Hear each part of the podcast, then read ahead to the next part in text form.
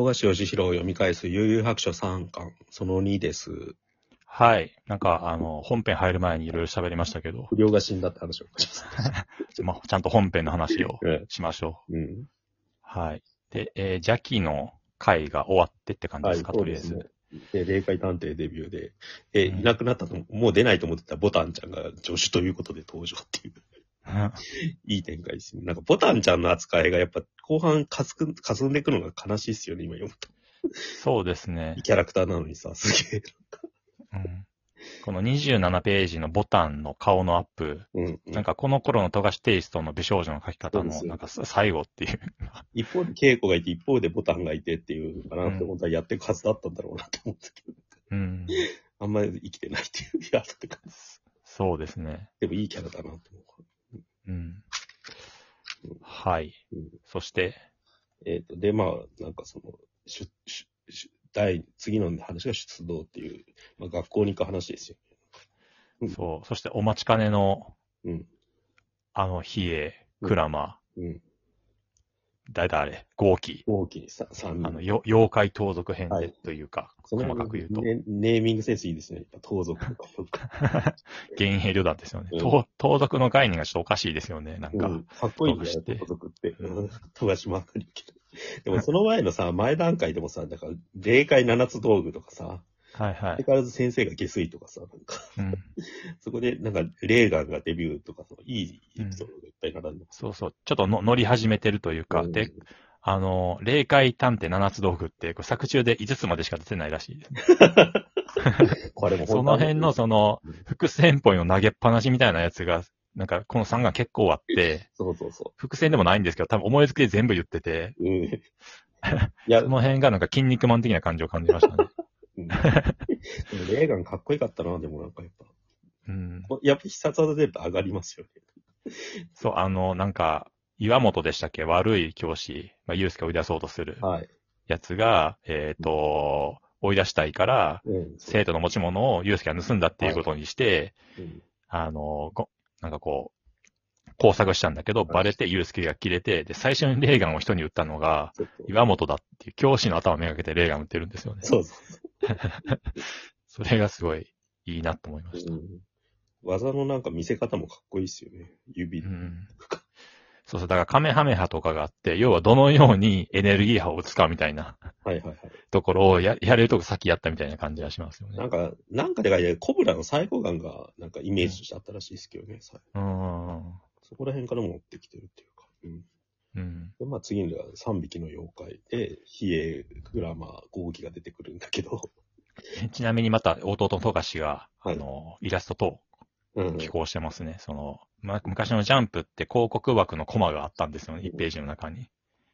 それ単行本がするときあーあにりますね、そうそう、イラストを入れたりするっていう。うんユースケとボタンとボタンとクラマを書いてますね。うん絵柄が違う。うん。はい。最初に顔が出るのがってなのが面白いの。この3、三うん。でくなんかく、クラマはなんか、イメージ、ずっと絵柄変わんないけど、やっぱ比叡の変遷が激しいっていうか。そうですね。ちっちゃいし、くいろいろ変形しますから体のね。バランスがおかしいっていうか。あと、あの、その3人組のそのうん、妖怪、えー、比叡、クラマ、豪気ですけど、うん。あの、比叡とクラマは前科がないんですよ、説明で。うんうんうん。で、豪気だけ前科12波になってて、うんで、豪気だけなんか頭吹っ飛ばされて殺されるじゃないですか。ユースケにですけど、なんかこの辺がちょっと、なんか後に仲間になれる要素を残してたのか、うん。あの、意図的じゃないにせよ残ってたゆえんなのかなとは思いました。だから、インタビューとかで読むと、なんか、クラマは仲間にするのを割と決めてたらしいですけど、ヒエがわかんないって書いてありましたよね。そうです。比叡仲間にしようと思ったらあんなことにならないですからね、バトル目で。がいっぱい出るキャラクターとかしないですよね。い。はい。有名な、うん。何回もこすられてるやつですね。ははいい。で、なんか、三種の神器みたいなのが盗まれたっていう。で、閻魔大王の顔が出てくるけど、これも後と全然違うっていう。メガネかけてましたよね、あとは。もっと知的な感じですよね。そうそう、知能犯みたいな感じの印象のいいたな。になってますね、これ。これあれですよ、天で昭和のお父さんの顔ですはいよね。はいはいはい。うん。うんまあ、だから、コエンマが、なんか指令出すって面白いよな、とか。うん。いや、この辺の設定ほんといいっすよね、だから。ずっと続けてほしかったっていう感じがする。しばらく。で、まあなんか、結局3人がなんか内輪もめしてる中にユースケが入ってって、戦うことになったら、ひ比叡とクラマがいなくなるっていう。で、バトルになるけど、うん。うん。ってなる。なんかガキ玉で子供の魂を口の中に入れる感じが水木しげるっぽいですようん。ね。で、で、この頃から、うんこの、コーマの剣って言って、比叡が剣を持ってて、剣はい、剣が武器っていうのがちょっと決まってる感じですよね。うんうんうん。うん。で、別にクラマは植物とか使ってないっていう。ああ、そうそう。クラマの技わかんないんですよね、結構最初っうん。て。うんうん。どっちかというとやっぱ絵柄的に気合入ってるのは豪気ですよね。うんマッチョな感じで。で最初の出来これ当時読んでた時はすげえ怖かったですね、ああ号機は。うん。やっぱ絵柄が微妙に違うんですよね。だから他のキャラクターと。うん。もっと劇画寄りっていうか、うん、これもだからなんか当時流行ってたオカルト漫画のテイストですよね。なんか、うん。うんうん、具体的なモデル、あとき筋肉の描き方とかはちょっと後のトグロ兄弟とかに通じるっていうか、うんすごい太い腕で、うん、だうん。今見ると面白いですよね。まあ、いわゆる筋肉かますキャラですよねああ。、ウーボーキンとかと同じです。そうですね。白普通虎とかにマッチ。ョで強いやつ出すっていう。うん。で、まあ結局倒せないんだですよね。そう、一回負けて、で、ボタンに助けられて、再戦っていう流れですよね。マンションに。だから RPG っぽいですよね、これ。あれ、こう、こう、これぐらいの妖怪って、うんこれまでと戦ってないんでしたっけ、結局。ああ、ちょっとちバトルじゃなかったですよね、やっぱ2巻までって。うん。うん。最初だから。最初の、だから、ジャジャギが口から出てくるやつとのアクションぐらいですよね。だから、うん。バトルなしとバトルって。1、2巻はこういう分かりやすい、その妖怪とのバトルじゃなかったですようんね。全然違った。うんだから、こっから本当にその、バトルものになっていくっていうか。そうですね。だから最初にしてはすごい絵うまいですよね。その、ドーンって、なんか豪気がか木をぶっ壊すシーンとか。そう、いや、だからちょっと怖かったんですよね。ああと、よ、よ、妖怪、うん。妖怪っつってもなんかあれですよね。なんか狸とか、ああいう、その、ハートウォーミングな系に行ってて、いわゆるその、うん。えー、化け物っていうかうん、で霊的なものがメインで、おなんか呪物とかそういうものがメインで、そういう人間を襲ってくる妖怪みたいな感じのことは書いてなかったですもんね、2巻までは。ドラクエで言うとさ、スライムとかドラキーとか相手にしてたやつが急にさまよい鎧とかの戦いになる。うん。だから本当になんか木とかへし折るじゃないですか。うんそう。だだ当時怖かったんですよね。き急に変わってきたから。うんうん。死んじゃうよ、みたいなジャ感じでンルが変わったみたいな。